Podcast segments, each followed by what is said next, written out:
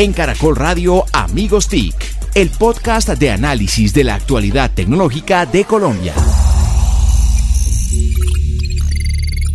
Hola, hola, ¿cómo están? Bienvenidos nuevamente a Numeral Amigos TIC, el podcast en donde semanalmente nos reunimos unos amigos a hablar sobre las incidencias, las novedades, la coyuntura, la actualidad alrededor de la tecnología, las telecomunicaciones y sobre todo los temas de apropiación, regulación y demás que impactan el desarrollo del sector TIC en Colombia. Me acompañan hoy arroba Jole Restrepo, arroba Santiago Pinzón G, arroba Solano y quienes habla arroba José Carlos Tecno, no sin antes ofrecerles una sincera disculpa. Señores, tenemos que disculparnos. Así es. Sí. Llevamos dos semanas sin emitir este podcast y ha sido la razón o el argumento, tiene que ver con el tema del momento, en el tema que vamos a tratar en este podcast. Y es que hemos eh, pasado por unas, Santiago, tres, cuatro semanas muy intensas, muy álgidas, relacionadas con temas regulatorios, temas legislativos, eventos, estuvimos en Andicom, estuvo también Colombia 4.0, hay un startup también por ahí andando. Colombia Startup. Eh, Colombia Startup. Eh, y en fin, y pues como ustedes entenderán, los amigos TIC pues están en todos los eventos, invitados eh, o, también cubriendo los eventos, como moderadores, eh, en fin, o incluso hasta como organizadores, y eso ha hecho que haya sido un poco difícil poder coordinarnos para grabar este podcast. Así Vamos a aprender a ser mejores a, Sí, señor, es cierto, es cierto. Entonces, eh, con esa sentida y sincera disculpa para todos ustedes, vamos a comenzar a hablar entonces, Santiago, de lo que ha venido pasando. Y comencemos por el principio, es Andicom. Andicom tuvo un balance realmente bueno y de hecho el anuncio más importante ahí también con Santiago y con Víctor y, Jole, es, eh, bueno, se anunció formalmente el viceministerio, ¿no? El viceministerio de la economía digital. Correcto, eso es un cambio institucional importante porque refleja lo que puede llegar a ser eh, una agenda mucho más robusta en economía digital y en transformación digital. Eso implica no un tema presupuestal, porque finalmente eso no cambia las asignaciones, pero sí una reorganización del, del, ministerio. El viceministro Quintero es ahora el viceministro de Economía Digital. Ese fue un primer cambio, ¿no? Víctor mencionaba que también hubo unos cambios con las direcciones pasaron las, de... Sí, por ejemplo, la dirección de apropiación de TIC, como se llama ahora, eh, estaba antes bajo la cobija del viceministro Rosso. Ahora queda en este contexto de economía digital y eh, Daniel Quintero entonces estará mirando ahora mucho más el tema social. Daniel quedó como, como viceministro, de Economía Digital. Economía Digital. Oiga, y Juanita, Juanita Rodríguez, que no, se nos ha volado, no ha querido venir aquí, amigos. no, no, está pendiente de venir, pero ella ahora asume el rol de directora de transformación digital. Ah, qué bien, muy que bien. Que queda también bajo el radar de, ese viceministerio. un saludo para todos ellos. Nos ha dicho que, que tiene muchas ganas de venir. Eh, con, con, respecto al, al, al viceministro eh, Quintero, tengo que advertir que creo que la primera reunión que tuvimos con, con el viceministro, que fue con Santiago en, en, el Consejo, ya una semana, y, y, bueno, tenía un discurso todavía muy maduro. Y en, en, el, en Colombia 4.0 tuve la oportunidad de oírlo y, y lo, lo, que ha madurado y el discurso que, que, que se le oye ahora ya, ya es muy potente. Hay, hay, que celebrar eso. Es muy, cierto porque llevaba una semana cuando lo invitamos a una junta de, de la Andy y estaba recién desempacado de Impulsa. El cambio mental a lo que ya lleva un año es evidente frente al contenido que propone. Sí, yo también he estado he compartido con Daniel en muchos escenarios y, la verdad, sí, de acuerdo, hay, hay una evolución y una madurez muy importante en lo que significa el rol y sobre todo la importancia de empezar a hablar y a llevar esos temas aterrizándolos, por ejemplo, en ese consejo intergremial que va a haber de, de transformación digital, que hace parte de la transformación de este viceministerio, ese consejo que va a, a dictar como la línea estratégica para que los diferentes sectores de la economía real puedan empezar a apropiar los temas de transformación digital. Que ese yo creo que es un punto importante para dialogar, es, se crea el viceministerio, pero ojo con el tema de regular la economía digital, ¿no? es, no es otra cosa. No de fondo, porque en las mismas funciones hay que entrar a mirarlo con calma, inclusive ya invitamos formalmente al vice que que venga y nos comente aquí cuál es su ah, perspectiva. yo escucho la palabra regulación y ya. Porque ahí es donde nos asustamos. Alergia. Sí, Total. Inclusive eso hay que relacionarlo con, con, otros temas que han ocurrido en estos días y es los proyectos de leyes en materia de regulador convergente. Muy bien. Que parte de eso es para dónde va la cancha en términos de desregular o regular lo que sigue en economía digital, que implica obviamente telcos, implica otros temas de lo que puede ser cloud, de lo que implica para Big Data, que a veces en el, en el afán de ser muy eh, creativos uno puede tener serios problemas porque hay cosas del mercado que es mejor no entrar a tocarlas, que están funcionando muy bien y cuando uno empieza a regularlas ya hemos visto lo que pasa. Sí, pero, pero normalmente los que se vuelven más creativos son los de los otros ministerios. Entonces yo creo que, cuando, ya haya, pues al, al haber, ya hay un viceministerio que es viceministerio de economía digital, lo, que tiene que hacer el ministerio TIC es hacer valer ese viceministerio. su espacio, sí, Claro, y si, si mi eh, comercio va a empezar a regular la economía digital, decir, un momento, es que acá, acá tenemos una institucionalidad, exacto, hay una institucionalidad detrás.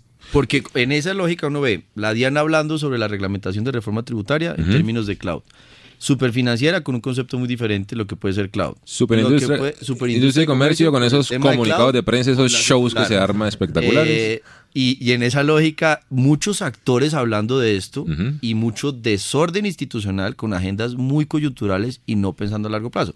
Que eso nos lleva a otras conversaciones que hemos tenido en estos días que son importantes mencionar. Esto es Numeral Amigos TIC. Recuerden que les pedimos y les agradecemos además sus comentarios, compartir este podcast, proponernos temas con Numeral Amigos TIC. Yo tengo una preocupación, Santiago y amigos, y es eh, yo veo muchas líneas de acción, muchas puntas, muchas aristas andando sueltas y solas como descoordinadas. Hay proyectos de ley que están presentando senadores, hay proyectos de ley que está presentando, por supuesto, el, Ejecutivo. Eh, hay iniciativas también por ahí privadas. Eh, ¿Cómo ven ustedes esa situación? Y hablemos un poco del 2045 en esa orden de ideas. Nos invitaron hace poco a conversar sobre eso a diferentes actores, sobre qué pasaría en temas de movilidad, qué sigue para efectos de las ciudades inteligentes, qué es lo que ocurre para lo que puede ser el voto electrónico, para dónde va la economía digital en sectores, agricultura, en salud, en lo que puede ser precisamente facturación electrónica, turismo. Entonces fue interesante ver cómo las voces llegaban a, generar ese espacio, que ojalá se repita más en el Congreso, porque hay pocos champions de este tema hablándolos, y es la nueva agenda, y esa es la agenda que tanto hablábamos en ese día, y es la economía digital, la nueva economía. Pero en el Congreso hay una atomización de iniciativas que desordena la agenda porque no están pensando en lo mismo. Eh, manera o, contenidos y por el lado del gobierno, como decía Jorge ahorita, pues también hay voces que se encuentran. Proyecto para reglamentar la eh, ley de datos, que pero, es estatutaria. Pero diría que sobre todo hay voces que se desencuentran. Fíjense el, lío en el que estaba la opinión pública para entender al fin qué es lo que dice el gobierno frente a un tema como el de Uber. No hay que tenemos a un ministerio haciendo una cosa y ya tenemos a otro con total eh, discrepancia. Y fuego amigo, que el uno demanda al otro ante un tribunal. Entonces, pues ahí no se encuentra lo que busca y es para dónde va la competitividad del país. ¿Cómo podemos utilizar esto en beneficio de la productividad de los empresarios, en creación de empleo, en una nueva manera de educar a la gente, pertinencia en la formación? Lo que pasa acá, yo creo muy sinceramente, es que hay mucho protagonismo por la cercanía de las elecciones. Sin duda. Y hay una fatiga y un cierre que es normal en cualquier gobierno, pero cuando uno dispara al aire también puede haber problemas y es que muchas veces ese disparo lo coge alguien y queda algún tema formalizado, regulado, organizado de una cosa que puede ser este, muy coyuntural. El proyecto de ley del, de Rodrigo Lara, por ejemplo, en términos de eh, laborales, de, meter en la cintura laboral de, eh, tradicional colombiana a, los empleados de la nueva economía, a los que reparten en Rappi, a los de, a los de mensajeros urbanos para para que paguen eh, seguridad social, pólizas, cesantías, vacaciones. Eso es ir un poco en contravía de lo que realmente es el sentido filosófico de la economía digital. Y se acaban esas startups. Sencillamente los Rappi, los Uber, los uh, Runner, mensajeros urbanos. Mensajeros urbanos, todos se acaban porque están montados en una economía en la cual hay una oferta y hay una demanda. Unos tienen tiempo, otros tienen el dinero si no dejamos que estos se encuentren, sino que les ponemos esos atavismos tributarios, ahí nos quedamos y se acaban todos esos emprendimientos. Y cuando uno mezcla régimen tributario y régimen laboral pensando con la versión del siglo XX y no la del siglo XXI, cambió el escenario para que cualquiera de los emprendimientos tenga es que hay chinos universitarios que en su mochilita termina su clase, se pone su gorrita de rap y se ganan una plata, o se ponen su chalequetica de mensajeros urbanos y su moto o su bicicleta y se ganan un dinero. aprovechan el hueco de tres horas y con eso se levantan la Ese es el sentido de la economía digital, de la nueva economía, de poder, como dice Víctor, encontrar esos puntos de interés. Pero también hay, existen otro tipo de debates que se están dando en el Congreso. Sí, correcto. Está el del regulador convergente, que creo que alcanzamos a mencionar un poco acá y es para dónde va. Yo tengo una confusión ahí. ¿Cuántos hay de regulador convergente? No, pues hay cualquier cantidad de entidades. Fíjese lo que estamos hablando en uno de los temas, pero usted tiene la NTV, la ANE, tiene pues obviamente la CRC, tiene un tema que está en la discusión del Ministerio de TIC, tiene otro tema que es finalmente lo que hace la SIC. Entonces hay muchos elementos que entran a ser convergentes en la discusión, pero no ordenados en la agenda. Eh, el de regulador convergentes, además, para efectos prácticos, una de las recomendaciones que también muy claramente dijo la OSD, uno necesita reglas claras de institucionalidad para que haga inversión. ¿Quién va a hacer eh, inversión en Colombia esa incertidumbre jurídica y usted tiene que hablar con cinco, seis o siete actores. En Latinoamérica no hay las figuras que tenemos en Colombia. Bueno, ¿qué pasó con, el, con la reversión de redes? Eh, yo, yo hice un negocio, le compré a unos operadores una red, una operación, eh, unos clientes y negocié con un ministerio. Y resulta que una Contraloría, una entidad de control, un día me dice, no, las condiciones que usted negoció con ese ministerio no son, son otras. Y venga y nos da solamente una bobadita de 4,7 millones de pesos. que, no sabemos dónde están. Que no sabemos dónde están que, en el sector, no quedó. Que no van para el sector. Que, eso es lo más triste. O sea, eh, eh, si, si, el, si eso queda en el sector, pues sigue siendo un impacto muy negativo por, la, por lo que eh, nos cuenta José Carlos. Pero, pero queda en el sector, se reinvierte. Este sector necesita mucha inversión, mucha, mucha inversión en, en innovación, en, en, en invertir en, en nueva tecnología, pero se va a hay, que hay que sacarlo de la plata que quedó por no haber hecho el Mundial de, de Colombia 86. Echemos mano de eso. Que se iban a hacer los puentes y las escuelas y demás. Un saludo muy especial al ministro Cárdenas. Eh, hablemos ahora, hablemos ahora eh, Santiago, de, de, cómo eh, se podrían juntar estos, estas iniciativas, porque yo sé que hay un senador que presentó un proyecto de ley sobre el tema de, de, de convergencia. Hay dos. Dos senadores. Hay dos senadores. García Zucardi y María del Rosario. María del Rosario Guerra tiene toda la razón.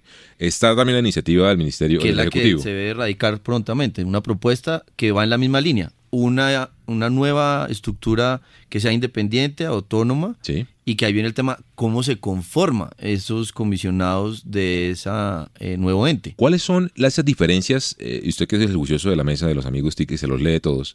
Eh, es el abogado. y aprovechando que no está Mauricio, que no estamos felices. gracias a Dios que no está Mauricio. Em, ¿Cuáles son esas diferencias estructurales entre, entre esas tres iniciativas, por ejemplo? Pues hasta ahora no conocemos al gobierno de manera oficial. Tenemos la idea de lo que podría aproximarse y entonces cuando uno mira la del senador Zucardi y la de Manuel Rosario, la de Zucardi entra a, crear una nueva conformación que tiene una, digamos, unos postulados en la lógica de quién eh, presenta esos, esa terna. Entonces tiene un, contenido que es obviamente para muchos muy político.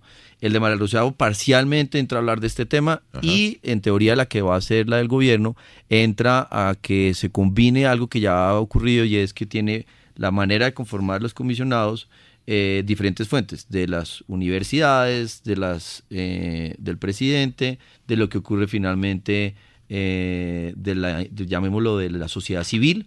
Y, y, ahí es donde uno puede encontrar otro tema, las competencias y lo que estaría empezando a regular. Inclusive eh, queda en el interrogante si ahí estamos hablando de lo que puede ser eh, la agencia del espectro. ¿Entra o no entra ahí? En los otros no está tocándolo, pero si uno está pensando a economía digital, muchas de estas discusiones, volviendo a lo regulador convergente, uno las puede eh, sanear si queda con una sola persona y muchas de estas otras entidades no necesariamente están ahí. Usted, Santiago, ve que hay una que uno podría decirle al país, esta podría ser más conveniente, una de las tres? Yo creo que es muy temprano para saberlo. Eh, la única premisa que yo creo que sí compartimos todos es, es que hay que hacerlo. Hay que hacer un tema. Puede que no sea el momento político para muchos el más adecuado. Sí, es que con las elecciones. Y porque para efectos prácticos usted puede tener más capital y un nuevo escenario de gobierno que le da ese andamiaje, pero que sí coincidimos en que usted necesita un regulador que sea independiente, que sea técnico y que su conformación dé tranquilidad porque no puede tener uno dudas en que si eso viene del lado político o si viene del lado, eh, digamos, de una manera muy distinta de formarlo, pues tiene una discusión como las que ha ocurrido con la Comisión Nacional de Televisión o con otras historias pasadas. Así es. Pero yo me perdí. Eh, ese, regulador convergente, entonces, ¿es una entidad aparte totalmente y, coordina o, ya no tendríamos...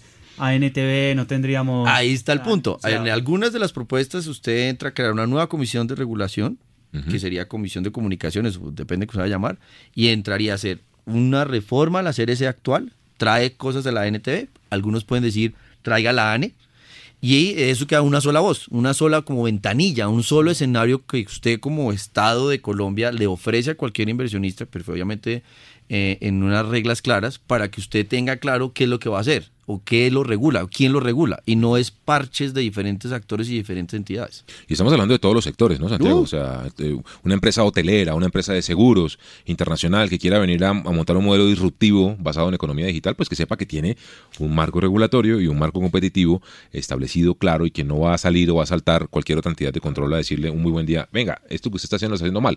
Y pues, vengan todos los problemas y otra demanda por 4.7 billones. O inclusive que estamos hablando también estos días, es desregule. Sí. ¿Para qué tiene que regular tanto? Hay muchas cosas que ya superaron su tema en los 80s y los 90s, muchas industrias que ya pasaron por ahí. ¿Para qué lo hace?